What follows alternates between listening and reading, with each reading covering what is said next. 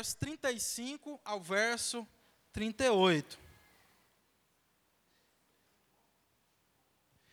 Mateus, capítulo 9, verso 35 ao verso 38. Se alguém aí perto de você não tem um exemplar da palavra de Deus, compartilha, né? Se você tem mais de um exemplar aí, tem algum sobrando, está usando no celular e tem alguma um, uma Bíblia aí sobrando, levante aí para que você possa servir, quem sabe alguns dos seus irmãos, para que eles possam ter o privilégio, né, de poder também ler aquilo que a palavra de Deus quer ministrar ao nosso coração. Peço em nome de Jesus, não fica saindo lá fora, não, irmãos.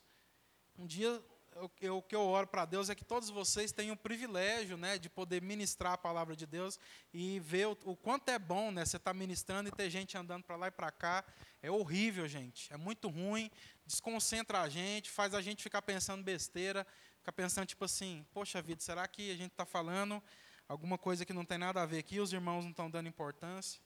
Então, que a gente assossegue o nosso coração aí mesmo para a gente poder compartilhar aquilo que Deus quer falar conosco. O título da ministração de hoje, meus irmãos, é Os Pastores da Cidade.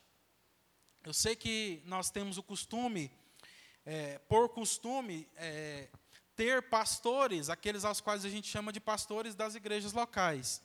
Mas a gente vai refletir na palavra de Deus para poder entender quem são esses pastores, quem são esses trabalhadores que Deus chama a poder, de fato, fazer a sua obra no meio daqueles que ainda estão ah, completamente perdidos e poder revelar o nome de Jesus para cada um deles. Amém? Se você abriu aí, eu vou ler na versão aqui NAA, Mateus capítulo 9, verso 35 até o verso 38. A palavra de Deus diz assim: Jesus percorria todas as cidades e aldeias. Então Jesus percorria todas as cidades e aldeias, todos os povoados. Jesus percorria tanto aquelas que eram as cidades maiores, quanto aquelas que eram as cidades menores, as, os povoados, né, todo, todos, todos aqueles lugares aonde se encontrava um número grande de pessoas ou um número pequeno de pessoas. E o que, que Jesus fazia quando ele estava percorrendo essas cidades e aldeias. A palavra de Deus continua e diz assim: ó, ensinando nas sinagogas, pregando o evangelho do reino e curando todo tipo de doenças e enfermidades. Ao ver as multidões, Jesus se compadeceu delas, porque estavam aflitas e exaustas, como ovelhas que não têm pastor. Então Jesus disse aos seus discípulos: A seara é grande mas em algumas versões a colheita é grande, né? Seara aqui significa colheita. Mas os trabalhadores são poucos. Por isso, peçam ao Senhor da seara que mande trabalhadores para a sua seara. Então, irmão, Jesus aqui está né, no auge do seu ministério, ensina, percorrendo as cidades e aldeias, o contexto é esse, como nós lemos aí, né, ensinando o evangelho do reino, curando enfermos, expulsando demônios, né? A palavra de Deus diz aqui que ele está percorrendo aqui nesse contexto que a gente está lendo essas cidades e aldeias, ensinando nas sinagogas, que era o lugar mais propício para se ensinar a Torá na época, porque como é, existiam muitos judeus espalhados por, por é, tudo aquilo que era ah, a Judéia, a Galiléia, o Israel da época, né? É, cada cidade, como nem todo mundo tinha a oportunidade de estar indo a Jerusalém, onde tinha o templo, cada cidade, ou pelo menos a maioria delas, tinham né, sinagogas, que era o lugar onde a Torá era, era, era lida aos sábados e ensinada né, por algum mestre da lei. Amém? Então Jesus estava percorrendo essas cidades e esses povoados, ensinando nas sinagogas, aproveitando a oportunidade, ele ensinava nas sinagogas. E, ao mesmo tempo, ele pregava, estava pregando o evangelho do reino e curando todo tipo de doenças e enfermidades. Afinal de contas, aquilo que a gente tem como testemunho do que seria a vida do Messias, lá no Antigo Testamento, as profecias sobre o Messias diziam que ele faria esse tipo de coisa, né? Ele libertaria o cativo, né? É, a palavra de Deus diz lá em Isaías 53 que ele faria, né? Esse esse tipo de ministério, como pregar anunciar o reino né, e curar todo tipo de doenças e enfermidades.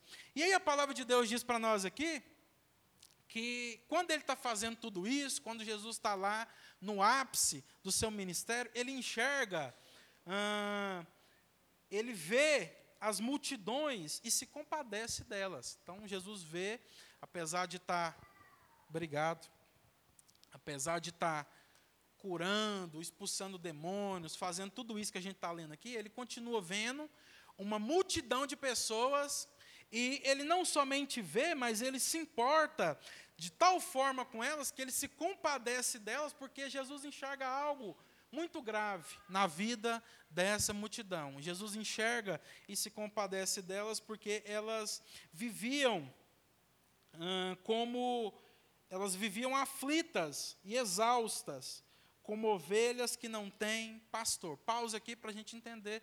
Assim é a vida de todo aquele que vive sem Jesus, assim é a vida a qual algum dia nós nos encontramos, assim é a vida que talvez, mesmo participando frequentemente desse auditório aqui, talvez seja a vida que alguns de nós aqui ainda estamos vivendo. Aflitos, cansados, sobrecarregados, exaustos, porque estão buscando resolver os seus problemas com a força dos seus braços, e gente que não tem pastor. Então, meus irmãos, quando Jesus olha para esse tipo de gente, quando Jesus olha as pessoas vivendo assim, o que desperta-se no coração do nosso mestre é compaixão por essas pessoas. E quando essa compaixão é despertada por Jesus ver que essas pessoas, que faziam parte de uma multidão de pessoas, ah, estavam aflitas e exaustas como ovelhas que não têm pastor, Jesus vira-se para os seus discípulos e diz algo ao qual nós devemos refletir. Jesus vira para os seus discípulos ao ver essas pessoas vivendo dessa forma e diz exatamente o que nós acabamos de ler para elas, para eles. E Jesus diz o seguinte: a seara é grande, mas os trabalhadores são poucos. E ele diz mais: por isso peçam ao Senhor que mande trabalhadores para a sua seara. É o que Jesus diz para os seus discípulos. Então a gente quer refletir aqui sobre essa mensagem que tem como tema os pastores da cidade. Porque, como eu disse, nem todo mundo vai ser pastor de igreja local. Amém? Isso é um chamado de Deus. Quantos creem que ser pastor de igreja local é um chamado do Senhor? Deus vocaciona alguns no meio do povo de Deus para cuidar do povo dele como pastor. Amém? Mas o que eu quero que nós entendamos aqui, em nome de Cristo Jesus, é o seguinte, irmãos: todo cristão Todo discípulo de Jesus é chamado para, embora muitas vezes não sendo um pastor de igreja, uma pastora de igreja, uma família pastoral, ser pastores da cidade. Amém? E para isso, o que, é que a gente precisa entender? A gente precisa, precisa entender, eu estou falando sempre errado aqui, eu estou falando precisa. Sempre, eu, eu, tenho reparado isso, toda vez que eu falo precisa, eu estou falando precisa. Né? Estou que nem o Cirano, né? Rápido demais, e aí a gente embaralho. Mas o que, que a gente precisa entender, irmãos? A gente precisa entender que todos nós já fizemos parte dessa multidão um dia. E essa reflexão começa com esse reconhecimento. Todos nós, um dia, antes de conhecer Jesus, antes de entregar a nossa vida a Ele, antes de depositar aos pés dele aquelas que são, aquilo que são as nossas ansiedades, nós já fizemos parte dessa multidão. Se a gente refletir e pensar naquilo que era a nossa vida antes de Jesus, a gente vai se identificar com a posição dessas pessoas, as quais Jesus chama aqui de multidão. Porque, afinal de contas, quem de nós podemos dizer que sem Jesus um dia já não estivemos aflitos? Já não estivemos exaustos, buscando resolver as coisas com a força do nosso braço, sem direção? Quantos de nós já não nos encontramos nessa posição a qual essas pessoas que se encontram aqui na multidão, que Jesus as vê como ovelhas sem pastor, quantos de nós já não vivemos dessa forma, não é verdade? Então, todos nós, né, como a palavra de Deus diz lá, por exemplo, em Efésios capítulo 2, verso 1, todos nós já fomos aqueles aos quais a palavra de Deus diz que estávamos mortos, perdidos nos nossos delitos e pecados, vivendo para satisfazer os desejos da nossa carne. Não conseguíamos ouvir a voz de Deus, ou seja, estávamos mortos para com Deus, vivendo exatamente como esse povo dessa multidão vivia. Como ovelhas sem pastor, ovelhas que não tinham pastor, que não tinham direção. E aí Jesus se compadece de nós. E apesar de toda a dificuldade que um cristão possa ter, apesar de toda a dificuldade que um discípulo de Jesus possa ter, fato é que um discípulo de Jesus que tem buscado o Senhor de forma mais até do que intensa, constante, é, apesar de toda dificuldade, o que a gente nunca pode dizer é que a gente não tem direção. Amém, irmãos? Nós temos dificuldades. Nós somos esticados, nós somos conduzidos ao Senhor, às vezes caminhos aos quais a gente não quer andar, pela nossa própria carne, pela nossa vontade humana, mas nós temos direção, nós somos direcionados. E o que, que a gente precisa, precisa entender aqui? A gente precisa entender, meus irmãos, o seguinte: nós já fizemos parte dessa multidão e não tem problema nenhum a gente assumir isso. Mas se a gente entende que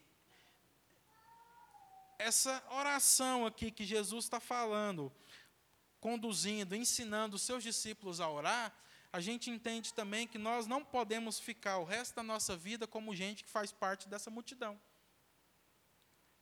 Porque Jesus ele olha para os seus discípulos, ou seja, Jesus está entendendo e ele está afirmando com essa postura dele, com essa atitude dele, que os discípulos eles já não mais faziam parte daquela multidão de gente que estava perdida, de gente que ainda estava sem direção. Mas Jesus olha para os discípulos e deixa claro para eles o seguinte: olha, vocês precisam ver o mesmo que eu estou vendo, ter a mesma compaixão que eu tenho no meu coração por todos aqueles que estão perdidos, cansados, sobrecarregados, sem direção. E a, a postura, a atitude que vocês devem ter a partir disso é orar para o Senhor da seara, que é o Pai, e pedir que mande mais trabalhadores. Veja, é muito interessante a gente entender isso aqui. Jesus não, não ensina os discípulos aqui a orarem para que a multidão aumente. Pelo contrário, Jesus está dizendo que a multidão ela já é suficiente. Amém, irmãos? Então, põe uma coisa na sua cabeça. Como discípulo de Jesus, entenda isso de uma vez por todas. Nunca vai faltar gente para, na sua vida, ah, sobrecarregada, gente cansada, gente oprimida. Nunca vai faltar na vida de um cristão gente aos quais a gente enxerga como fazendo parte dessa multidão de gente que vive como ovelhas sem pastor. Então, Jesus não está pedindo para os discípulos orarem para que essa multidão aumente, porque, na, na verdade, essa multidão não falta. Lembra quando Jesus fala que os pobres sempre terão convosco? É a mesma coisa. Gente necessitada, né? gente vivendo sem direção, sempre vai ter. Então Jesus afirma isso como? Jesus afirma isso dizendo que a seara é grande. A seara é grande. Então a colheita é grande. E Jesus diz que os trabalhadores são poucos. Então, gente para ser cuidada sempre vai ser muita gente. Agora, gente que assume a responsabilidade de cuidar dessas pessoas sempre serão poucos. E Jesus a, além de afirmar isso, ele ensina a gente a orar ao Pai, ao Senhor da Seara, que é o Pai do nosso Senhor Jesus Cristo, que enviou Ele, que envia nós como igreja. Amém, meus irmãos? para fazer a obra de Deus e para trabalhar como trabalhadores. E Jesus ensina a gente a orar ao Senhor da seara para que Ele mande mais trabalhadores para a sua seara, para a sua colheita. Então, eu quero aqui voltar àquilo que a gente compartilhou agora há pouco e dizer que, de fato, apesar de a maioria de nós nunca nos tornarmos pastores de igreja local, todos nós somos chamados a sermos pastores da cidade. E aonde estão essa multidão a, a qual a palavra de Deus, a partir da, dos ensinos de Jesus aqui, está nos ensinando para que a gente possa ir até eles como discípulos de Jesus e cuidar deles, assumindo a, pos, a postura, a posição de quem é pastor na vida deles, para que eles possam de fato agora já não viver mais como ovelhas sem pastor. Essas pessoas estão em todos os lugares, meus irmãos e minhas irmãs, onde Deus nos insere. Estão lá no seu trabalho, lá na faculdade, lá na escola, lá com seus vizinhos, né? Que eu não sei o que aconteceu hoje em dia, que existe uma rixa entre vizinhos, onde as pessoas já não muitas vezes nem mais conversam, né, André? Os vizinhos eles passam na porta uns dos outros e fazem questão de nem olhar na cara um do outro. Ficam implicando, né, uns aos outros. Já não existe mais aquela amizade que existia antes. De às vezes nos murinhos baixinhos, em, em bairros como o Fim Social aqui, quando começou a gente acabar açúcar, acabar o sal, subir no muro e falar assim: "Ô vizinho, me empresta aí um, um copo de açúcar aí, tal dia eu te pago. Né? Acabou isso, irmãos. As pessoas estão se tornando mais frias, mais egoístas, cada vez mais. O amor está se esfriando. Mas não é para a gente ficar lamentando simplesmente essas coisas. O que a palavra de Deus está ensinando é que, apesar de tudo isso, apesar de toda essa dificuldade, apesar de ter muita gente passando, né, uh, e vivendo como quem não tem pastor, como quem não, não tem direção, os discípulos eles devem orar para que o Senhor envie trabalhadores. Então, meu irmão e minha irmã, eu e você, como discípulos de Jesus, somos esses trabalhadores, somos esses que devem ser a resposta do Senhor, a resposta de Deus para essas pessoas que ainda estão vivendo na multidão. Nós somos os pastores da cidade. Não ouvi nenhum amém, nenhum aleluia, nenhum glória a Deus. Se eu dissesse que Deus tem uma bênção muito grande para te dar, você estava gritando aí, né, erguendo a sua voz para dizer amém, glória a Deus, aleluia. Mas quando eu estou dizendo que você é o pastor, você é a pastora da cidade, você é chamado para cuidar daqueles que ainda estão sem direção, a gente às vezes vê os irmãos murchos, calados, né? Mas nós somos, irmãos, esses, os trabalhadores, os pastores da cidade. O nosso chamado é para cuidar de gente que não tem direção. E onde essas pessoas estão? Essas pessoas estão exatamente nesses lugares. São os nossos vizinhos, são os nossos parentes sanguíneos, né, que ainda não conhecem Jesus. São os nossos colegas de escola, os nossos colegas de faculdade, os nossos colegas de trabalho.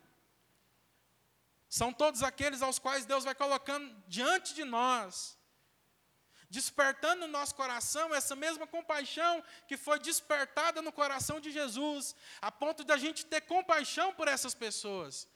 Essa mesma compaixão que Jesus um dia teve por nós.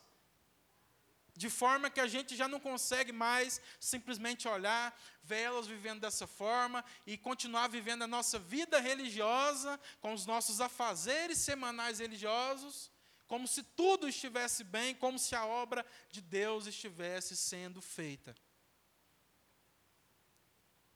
Por isso a gente bate tanto na tecla, meu irmão minha irmã, de confrontar os irmãos nesse sentido, de que a obra de Deus, de que a vontade de Deus é cumprida na nossa vida, não só quando a gente participa de encontros como esse, onde a gente senta na cadeira para poder celebrar o Senhor com uma canção, louvá-lo, orar junto com os nossos irmãos e poder ouvir uma boa palavra, que afinal de contas é o que a gente quer. Mas a obra de Deus, ela não é cumprida na nossa vida só quando a gente faz essas coisas.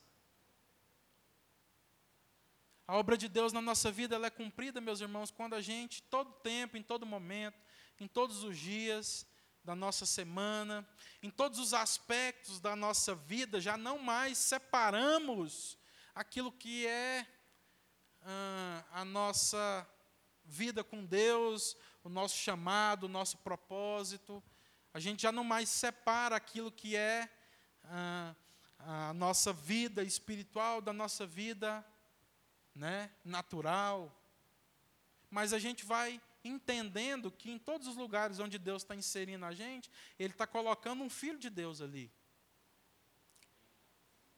Tem gente que acha ainda que a gente pode ou consegue ser filho de Deus e viver como filho de Deus, enxergando todos esses aqui como os nossos irmãos, e amanhã, quando a gente chega no trabalho, a gente consegue ali né, ser apenas alguém que está ali para ganhar dinheiro, para trazer para casa o nosso sustento, de forma que a nossa relação com os nossos colegas de trabalho seja apenas uma relação de comércio, seja apenas uma relação profissional, aonde a gente não assume na vida deles, para com eles, responsabilidade alguma, como alguém que enxerga e já entendeu que é pastor da cidade.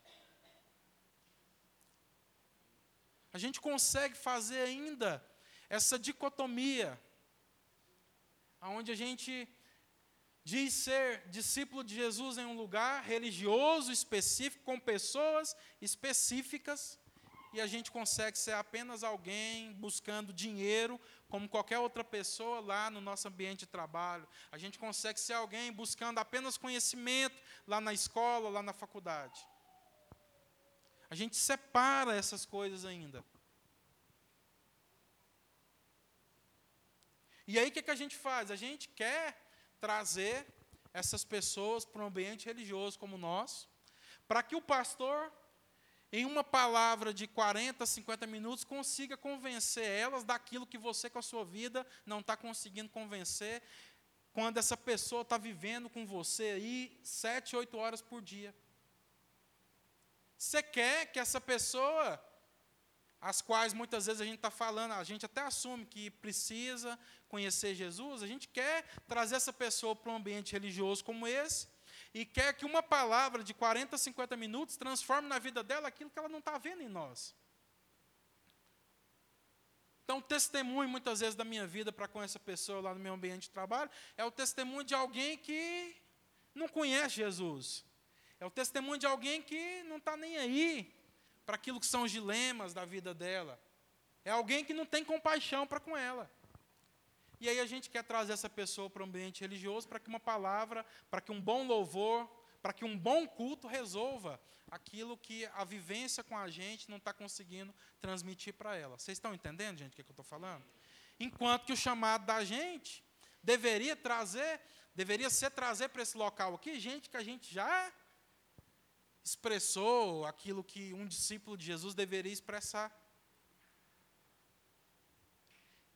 E os irmãos sabem, não sei se os irmãos sabem, mas eu vou contar para vocês. É, essa é uma realidade nossa que não era uma realidade dos antigos.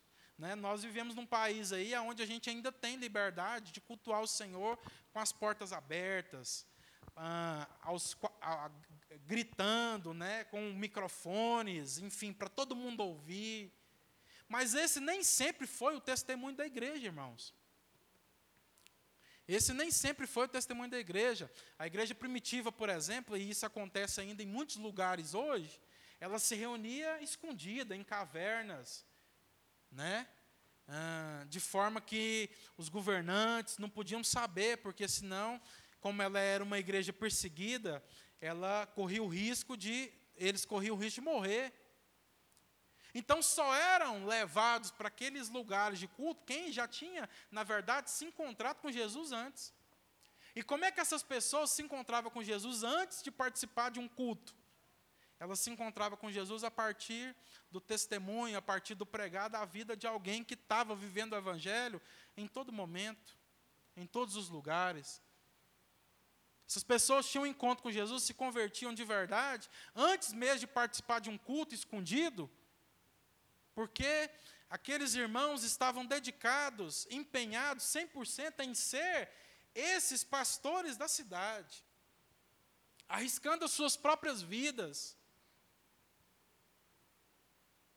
porque importa, né, como os discípulos afirmaram, obedecer a Deus antes de obedecer a homens. Então, esses irmãos, embora fossem perseguidos, fossem muitas vezes chicoteados, açoitados e muitas vezes ainda mortos, eles não desistiam de pregar o Evangelho. E a gente está invertendo as coisas. O que, a gente está fazendo hoje? A gente está querendo trazer para um ambiente culto, como está tudo livre, né? Gente que com a nossa vida a gente não consegue pregar o Evangelho para elas. Gente que com a nossa vida a gente não consegue dar um testemunho de um cristão genuíno, verdadeiro. E aí a gente traz para cá, porque no fim das contas, sabe como que a gente está vivendo, irmãos? Como religioso. Como gente que vive a vida como quer, faz o que quer, não obedece à palavra de Deus, mas que tem uma boa programação religiosa toda semana. Então, como a única coisa que eu tenho para te dar é uma programação religiosa, vamos lá participar do culto comigo? Vamos lá participar do PG comigo? Porque é a única coisa que eu tenho para dar.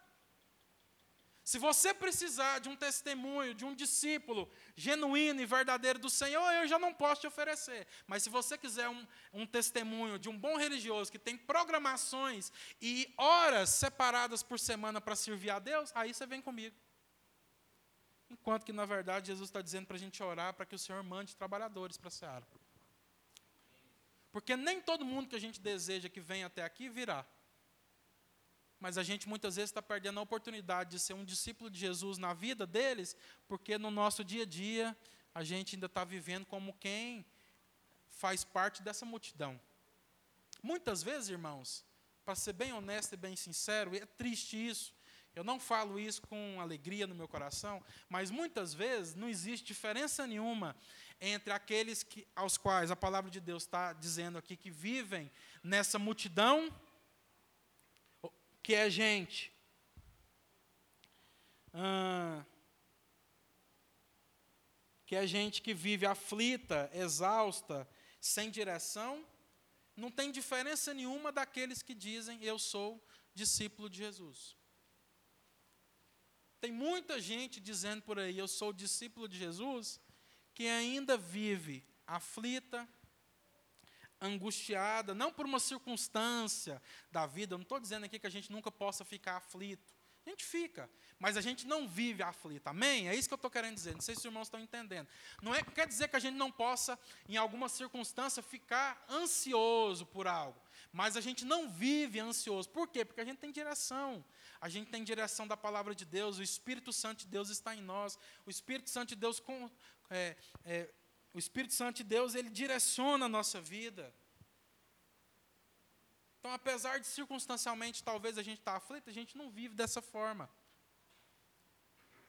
Mas muitas vezes nós, como, como discípulos de Jesus, temos vivido assim.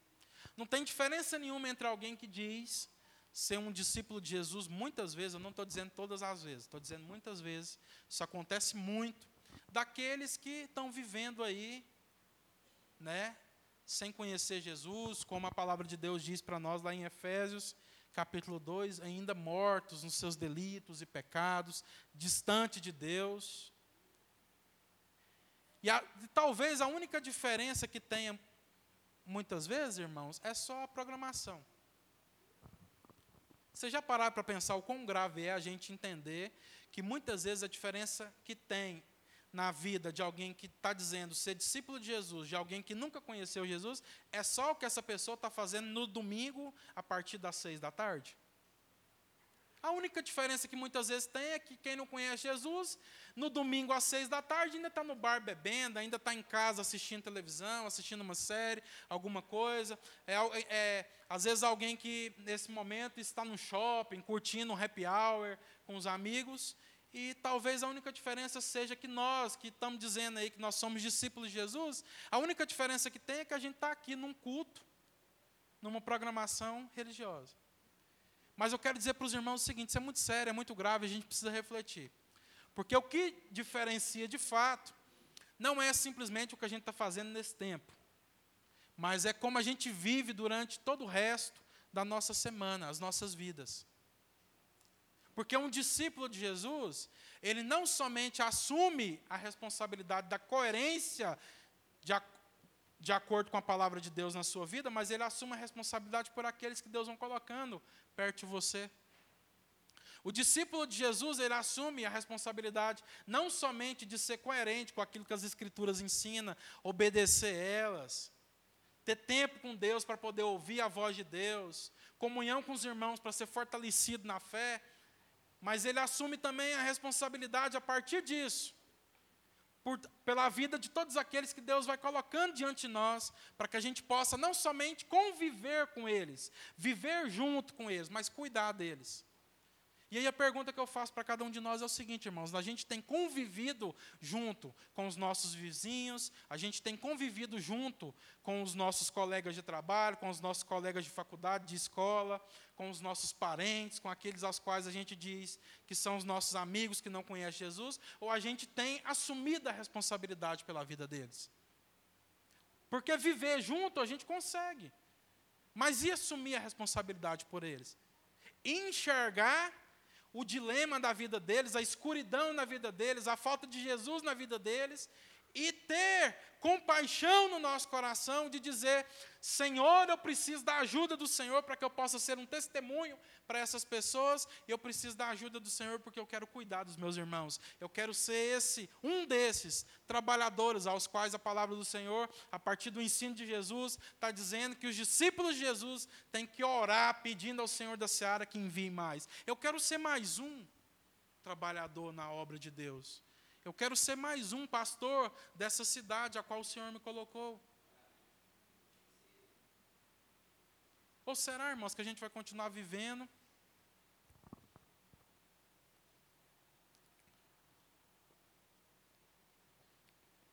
ou convivendo com essas pessoas sem de fato afetar a vida delas? Sabe, meus irmãos, o inferno é real. A palavra de Deus diz que todos aqueles que morrem sem conhecer a palavra de Deus e sem ter um encontro genuíno com o Senhor, vão passar o resto da eternidade no inferno. E o que eu tenho visto muitas vezes é que o nosso temor por essa palavra tem diminuído.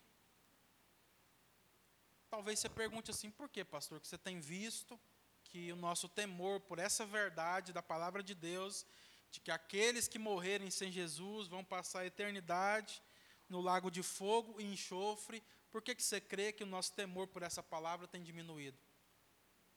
Eu creio que o nosso temor por essa palavra tem diminuído porque nós temos muitas vezes vivido como uma igreja que ainda quer receber de Deus algo, ou seja, uma igreja de consumidores da fé, onde a gente ainda vem aqui para prestar um bom culto para Deus, para que então Deus se convença de dar aquilo que, se a gente não viesse, Ele não daria. Mas tem faltado muitas vezes aqueles que já entendeu que tudo aquilo que Deus precisava entregar para cada um de nós, para que nós pudéssemos ser a pessoa a qual Ele designou para que nós fôssemos, um discípulo de Jesus, genuíno e verdadeiro, tem faltado aqueles que entendem que Deus já entregou essas coisas para nós. E que tudo aquilo que a gente precisa para dar um testemunho e para ser, de fato, esses que são os pastores da cidade, Deus já deu para a gente. De forma que a gente já não busca Deus para ter algo da parte de Deus, mas a gente tem consciência de que tudo aquilo que a gente precisa, Deus vai dar para a gente.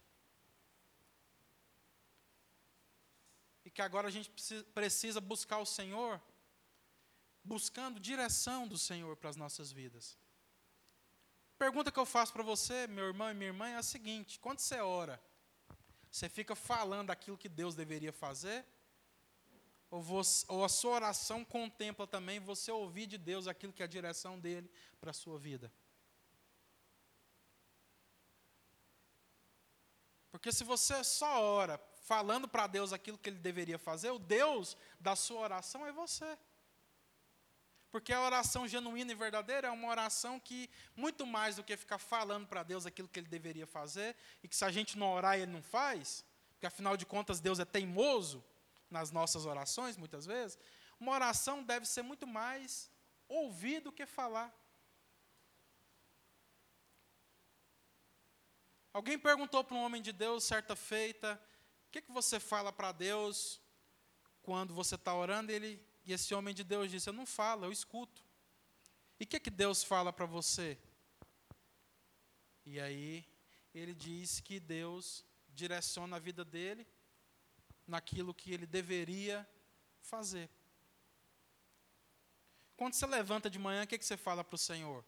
Senhor, faça isso, isso e isso na minha vida, abençoa nisso. Não atrapalha isso, Senhor, porque é só o Senhor não atrapalhar isso que vai dar tudo certo.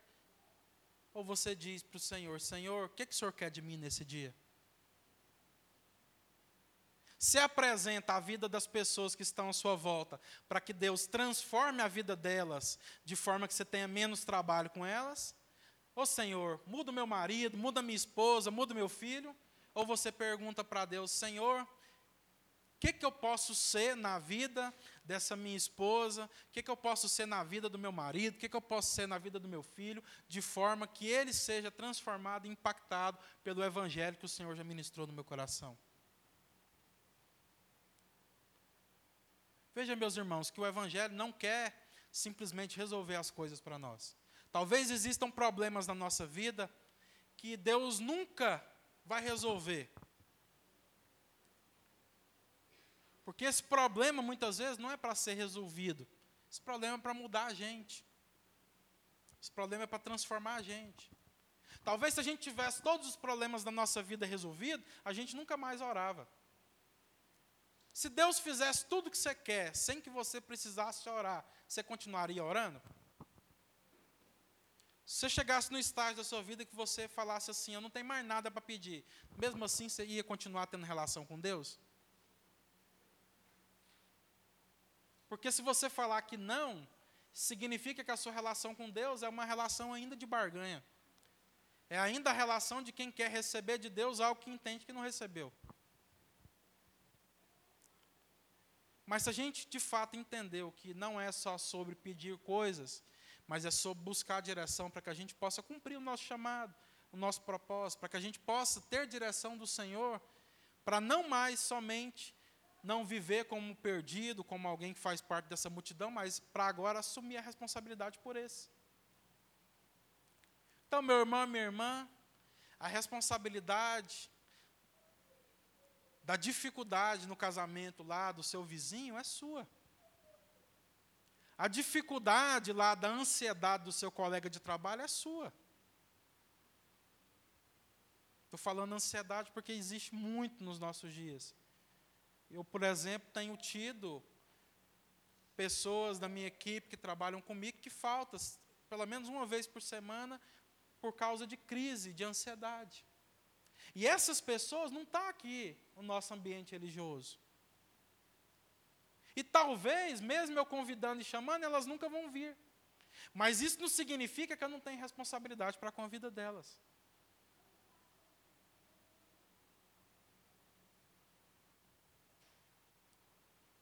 A dificuldade daquele, daquela pessoa lá que mora perto da sua casa, que está mexendo com droga, que está entregue a uma vida de devassidão, de orgia, de adultério, é sua, meu irmão, minha irmã.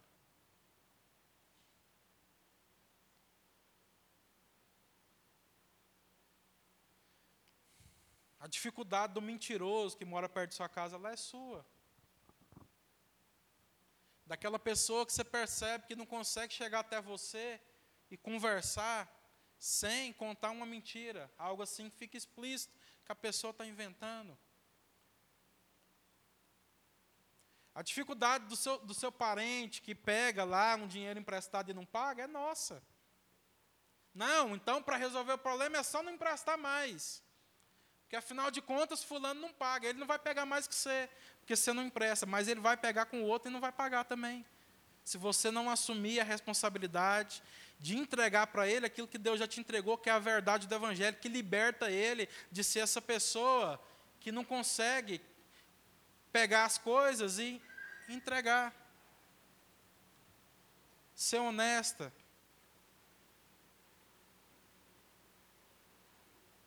Então, meus irmãos, é isso. Mas para isso a gente precisa ser, precisa ser coerente com o Evangelho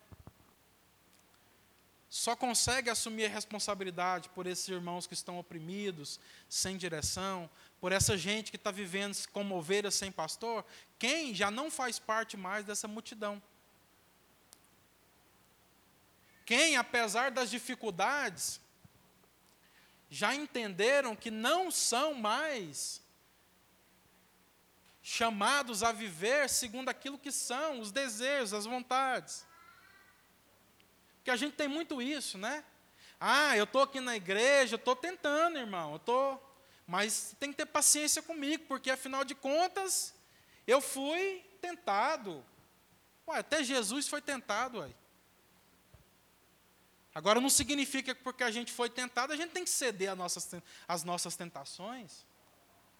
Será que a nossa desculpa vai ser o resto da vida essas coisas, irmãos? Não. Eu estava aí firme, irmão estava firme com Jesus, separado, santo, mas uma mulher lá no meu trabalho mexeu comigo. E aí eu não resisti. Porque afinal de contas, pastor, o espírito está pronto, mas a carne é fraca. Como é que gente assim vai conseguir cuidar das ovelhas que estão sem direção e sem pastor na cidade? Se são pessoas que ainda apesar de dizer que são discípulos de Jesus, ainda estão vivendo como se fizesse parte dessa, dessa multidão.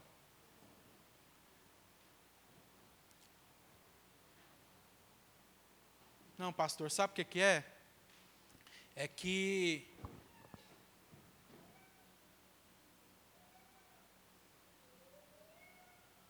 eu não resisti. Cedi aos desejos da minha carne.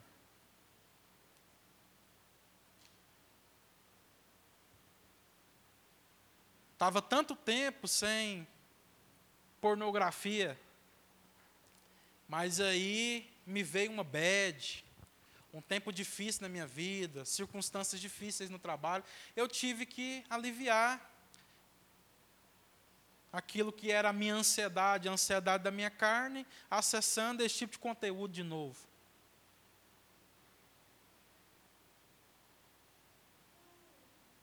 Então, irmão, se a gente de fato não entender que nós somos esses aos quais Jesus chama para ser os trabalhadores, e esses trabalhadores não podem fazer parte dessa multidão, no sentido de viver como essa multidão vive, eu não estou dizendo que a gente tem que se separar deles. Não, pelo contrário, o que a gente está explanando aqui e ensinando para os irmãos desde o início é que a gente está lá junto. Então Deus faz exatamente isso. Olha quanto, olha quanto Deus é gracioso e maravilhoso, irmãos. Deus faz a gente conviver no meio desse povo, porque, afinal de contas, nós somos o sal dessa terra. O sal, é, ele precisa viver na terra. O sal precisa estar junto para salgar aqueles que precisam receber esse tempero. Mas a palavra de Deus também diz que se o sal perder o sabor, se o sal não salgar, se o sal não cumprir o propósito ao qual Deus coloca para que ele possa cumprir, para nada mais ele serve. Para nada mais ele serve, a não ser para ser pisado pelos homens. Então Deus coloca a gente no, exatamente no meio desse povo perdido, no meio desse povo cansado, no meio desse povo que está vivendo aí angustiado, depressivo, no meio desse povo que está vivendo uma vida completamente sem direção, sem sentido. Para quê? Para que a gente possa dar um mau testemunho para eles de quem está dizendo para eles com a vida que viver com Jesus não, não tem diferença nenhuma daquilo que eles vivem, porque afinal de contas é a mesma coisa. Não! Deus está colocando a gente para viver no meio desse povo, irmãos, para que a gente possa, de fato, dar um testemunho de que existe uma vida diferente para a gente viver, de que existe uma direção, de que os dias difíceis não vão acabar, a gente vai continuar tendo dias difíceis, com Jesus ou sem Jesus. Mas com Jesus a gente pode encarar esses dias difíceis, sabendo que Deus já não quer mais fulminar a gente, e que se Deus é por nós, quem será contra nós? A gente pode, com Jesus, encarar esses dias difíceis, sabedores de que nada pode nos separar do amor de Deus que está em Cristo Jesus. Nem a morte, nem a angústia, nem as coisas do passado, do presente ou do porvir, nem o perigo, nem a perseguição, nem a espada. Nada pode nos separar. Então, apesar de a gente mesmo com, vivendo com Jesus, continuar vivendo ainda e passando por muitos dias difíceis, existe uma nova forma de enxergar esses dias, existe uma nova forma de ver esses dias. E é com as lentes do Evangelho, é, é com aquilo que o Evangelho ensina que a gente vai enxergar esses dias. Mas só enxerga de forma diferente esses dias quem de fato teve um encontro com Jesus. Agora, o que acontece é, muitas, é que muitas vezes nós que estamos dizendo para essas pessoas que a gente teve um encontro com Jesus, a gente está encarando essas coisas da vida como se a gente nunca tivesse se encontrado com Jesus e como se o Evangelho, tudo aquilo que o Evangelho ensina, não fosse verdade. Porque a gente passa por essas circunstâncias da vida e encara elas como se a gente nunca tivesse conhecido Jesus. Como se a gente não tivesse esperança. Então, meus irmãos, se a gente perde alguém, a gente tem que ter luto? Tem. O próprio Jesus chorou, mesmo sabendo que ele ia curar Lázaro. Foi ou não foi, André? Ele sabia, Jesus sabia ou não sabia que ele ia curar o amigo Lázaro? Sim ou não? Sabia, mas ele chorou? Chorou. Porque Jesus sentiu, naquele momento ali, o peso da morte, o quanto é ruim a gente ter que passar, por causa do pecado, por essa morte física também.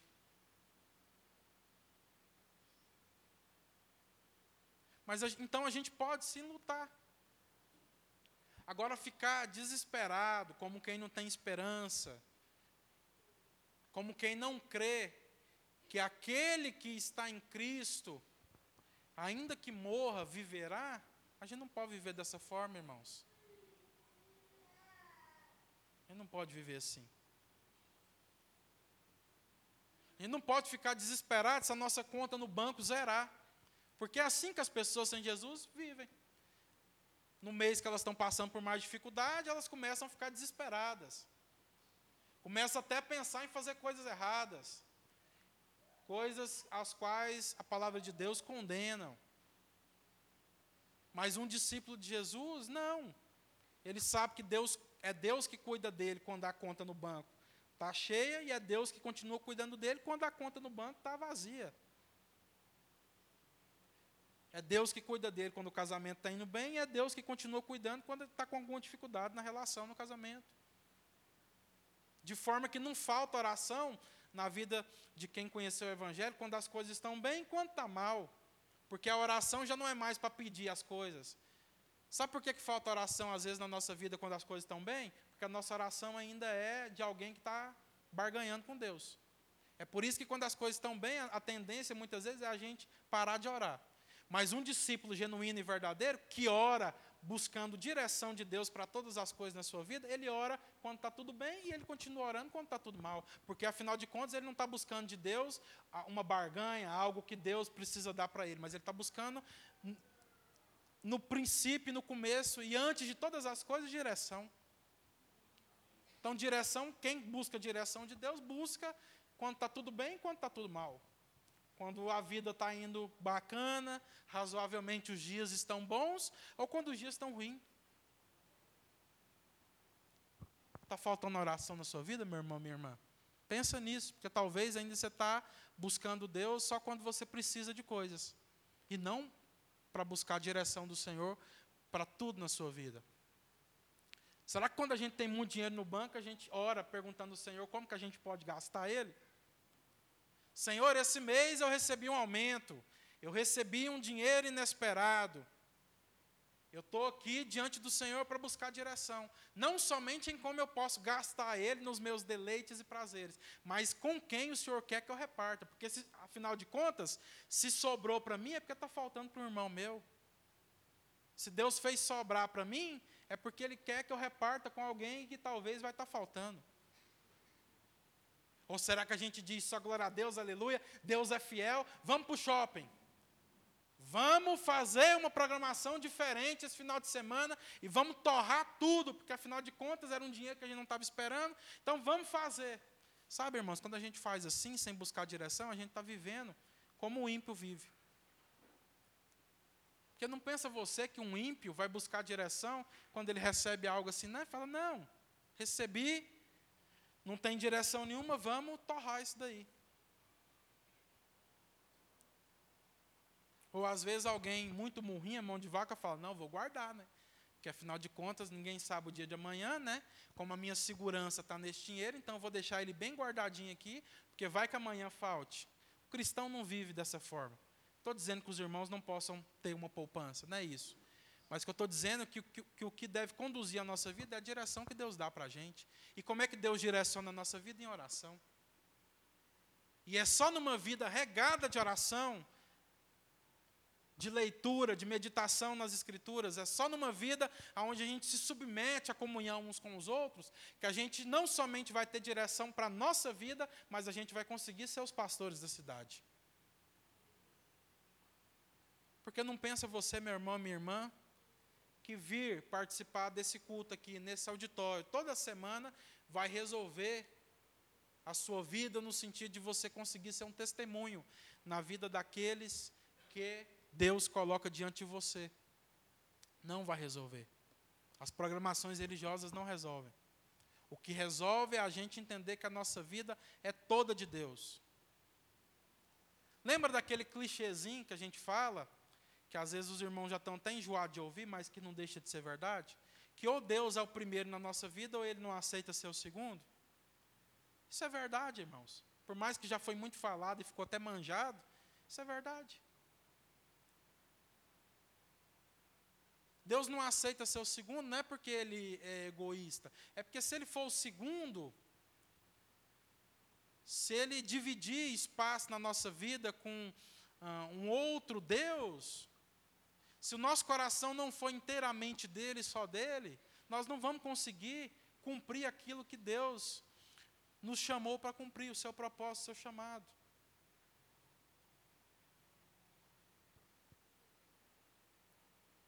Porque para cumprir o chamado, o propósito de Deus na nossa vida, para a gente dar esse testemunho, Deus tem que estar em primeiro lugar na nossa vida.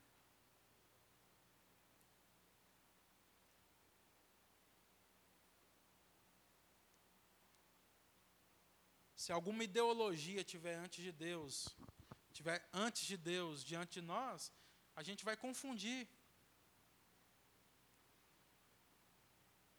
E aquilo que a gente aprendeu, as ideologias, muitas vezes vão dominar o nosso coração antes daquilo que deveria ser a direção de Deus para nós.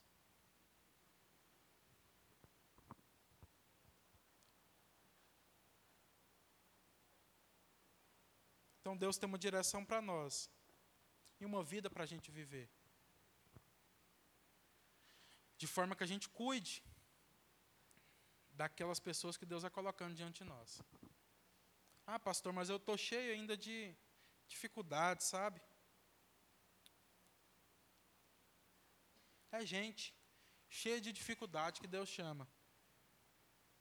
Porque as dificuldades nunca vão faltar, irmãos. A gente vai continuar tendo dificuldade. Não pensa você que quando a gente chega cansado do trabalho lá, a gente não tem dificuldade de orar. Não pensa você que depois de trabalhar sete, oito horas por dia, seu, seu corpo naturalmente vai desejar ter um tempo com Deus de leitura, de meditação nas Escrituras. Não pensa você que depois de trabalhar num dia muito cansativo, seu corpo vai sentir vontade de estar com os irmãos em comunhão. Não vai. Então as dificuldades sempre vão estar diante de nós. Agora, o que determina quem nós somos, se somos multidão ainda, gente que está sem direção e sem pastor, ou se nós somos discípulos de Jesus, é o que a gente faz diante das dificuldades. A gente, a gente cede a elas, ou nós, de fato, apesar das nossas dificuldades, não cedemos no sentido de não fazermos a vontade da nossa carne, mas fazemos aquilo que a gente já entendeu ser a vontade de Deus para nós. Quando você não está com vontade de orar, o que, que você faz? Você não ora, ou você, de fato, confronta essa vontade e ora, sabendo que é no dia que você tem menos vontade de orar, é o dia que você mais deveria orar.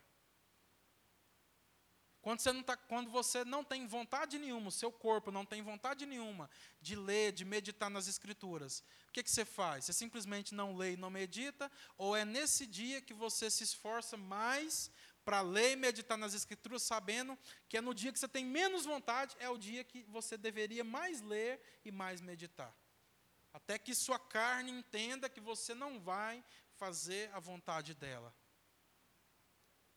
No dia que você não está com um pingo de vontade de estar com os irmãos, o que, que você faz? Você simplesmente não está, fala, hoje eu não quero, hoje eu não vou. Ou é nesse dia que você fala assim, é o dia que eu tenho que estar com meus irmãos, porque é o dia que eu menos quero, é o dia que a minha, minha natureza humana menos tem vontade, é o dia que mais eu deveria estar com os meus irmãos, porque afinal de contas não é o que eu desejo, no sentido daquilo que eu sinto, é o que a palavra de Deus me ensina que precisa ser cumprido na minha vida. Agora, irmãos, a gente tem vivido como gente que está fazendo aí os desejos da nossa carne. Eu tenho vontade, eu faço, eu não tenho, eu não faço. Quem diz que nós somos chamados a, andar pelaquilo que a gente tem vontade? Se, se, a gente fosse chamado a andar por aquilo que a gente tem vontade, a palavra de Deus diz que fé seria né, a certeza daquilo que a gente tem vontade. Mas a palavra de Deus diz que fé é a certeza, é a convicção de coisas que a gente ainda não vê, ainda que seja coisas que a gente não tem nem vontade. Então, andar por fé é andar por obediência, ainda que a gente não tenha vontade. A palavra de Deus me diz que eu tenha que eu tenho que ser fiel à minha esposa, à aliança que eu fiz diante de Deus no meu casamento. Então, ainda que a minha carne tenha alguma vontade de olhar para alguém que não é a minha esposa com intenção impura, eu tenho que arrancar os meus olhos. É o que Jesus ensina no sentido de não olhar para essas coisas. A palavra de Deus diz que eu não posso mentir, então, ainda que em algumas circunstâncias eu seja tentado a mentir, eu seja tentado a deixar de falar à vontade, porque senão vai queimar meu filme, senão, afinal de contas, o que, que as pessoas vão pensar de mim? Eu obedeço a palavra de Deus.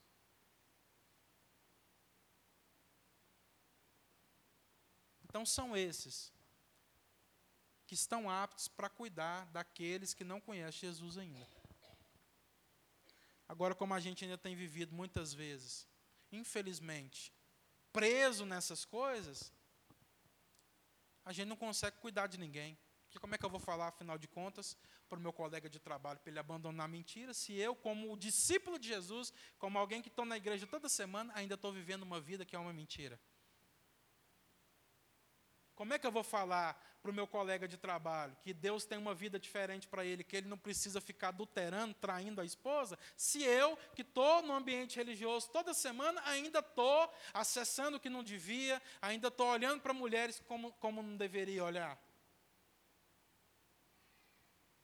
Como é que eu vou falar para o meu colega de trabalho, para o meu vizinho, para o meu parente, que ele precisa comprar e pagar, se eu ainda compro como discípulo de Jesus, como alguém que está no ambiente religioso e ainda não estou assumindo a responsabilidade daquilo que eu compro? Eu não pago as minhas dívidas, eu pego emprestado e não devolvo.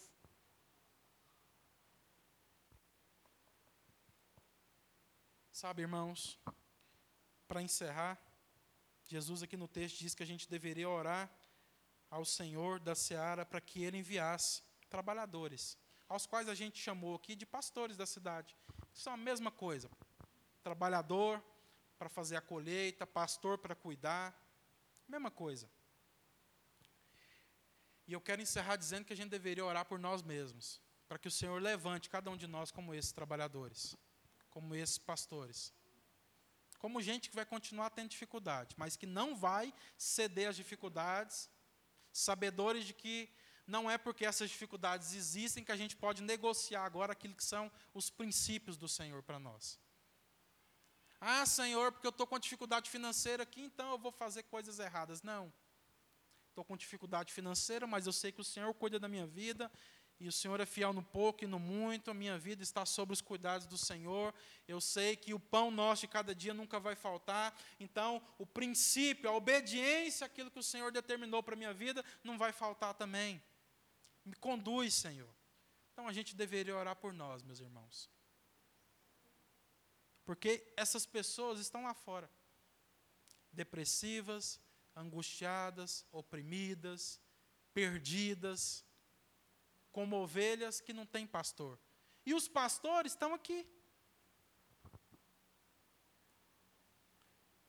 Só que se a gente sair desse ambiente aqui e não assumir lá fora a postura de quem é representante de Deus, a postura de, daqueles que são os trabalhadores dessa seara, a postura de quem é pastor da cidade, essas pessoas vão continuar perdidas, depressivas, angustiadas, vivendo mais e mais como ovelhas sem pastor. Mas se nós assumirmos a nossa responsabilidade da coerência da nossa vida primeiramente, para depois ser na vida deles o testemunho de quem de que existe uma vida diferente para a gente viver em Cristo Jesus, a gente vai poder cuidar deles. E a gente vai poder trazer eles para cá, não mais como quem quer que o pastor da igreja resolva, mas como quem assumiu a responsabilidade por aqueles que Deus coloca diante de nós. Quem sabe Deus não vai dar oportunidade para nós, em nome de Jesus, de trazer gente para cá e falar assim, pastor, você não precisa pregar nada para esse irmão aqui, ó, porque o testemunho da minha vida, juntamente com a coerência do evangelho em mim e a pregação do evangelho na vida dele, já fez ele ter um encontro com Jesus. A gente veio aqui só testemunhar daquilo que já aconteceu. Não ouvi nenhum amém, nenhum glória a Deus. Vocês não creem nisso, não, gente? Esse é o milagre, irmãos, que Deus quer fazer na nossa vida. Esse é o milagre que Deus quer fazer em cada um de nós. Deus está me falando aqui nessa noite que essa palavra tem como objetivo curar pessoas que já foram muito usadas para evangelizar e que por algum motivo ficaram chateadas por causa da resposta de alguém, por causa de alguma traição, por causa de alguma apunhalada que levou nas costas e que ficou desanimado em continuar. Deus está falando que o Senhor está curando aqui nessa noite, em nome de Jesus. Pessoas que já foram usadas nessa área e que desanimaram, irmãos. Pessoas que eram trabalhadores e que desistiram. Que desistiram por causa, muitas vezes, se cansando de fazer o bem, por causa da resposta negativa de alguém. Então, em nome de Cristo Jesus, seja curado nessa noite, em nome de Jesus. Muito mais do que uma enfermidade, que já é muito bom, seja curado no seu coração. Que você possa, de fato, experimentar compaixão. Que o nosso olhar para as pessoas que não conhecem Jesus seja um olhar diferente. Não um olhar de alguém que está superior para alguém que que a gente enxerga como inferiores a nós, mas um olhar como o de Jesus, um olhar de compaixão. Receba, meu irmão, minha irmã, no seu coração o mesmo, a mesma motivação que existia no coração de Jesus, que é compaixão. Que você não seja mais indiferente para com as pessoas que Deus é colocando na sua vida. Em nome de Jesus, seja renovado no amor. Que a gente consiga, meus irmãos, chorar por essas pessoas. Quanto tempo tem que muitas vezes a gente não derrama uma lágrima por ninguém? A gente consegue derramar lágrimas por não ter coisas, mas a gente já não consegue mais derramar lágrimas por ninguém. Que o Senhor faça essa obra em nós, em nome de Jesus. Feche seus olhos, Pai, nós oramos a Deus. Oramos a Deus porque nós cremos, ó Pai, na verdade da Tua palavra, Pai. E nós nos arrependemos, Senhor pela dureza do nosso coração, Pai. Nós nos arrependemos, ó Deus, porque muitas vezes o Senhor coloca um monte de gente perto de nós. E a gente não tem coragem de falar nada, Pai. Nós nos arrependemos, ó Deus, pela nossa insensibilidade, Pai. Por viver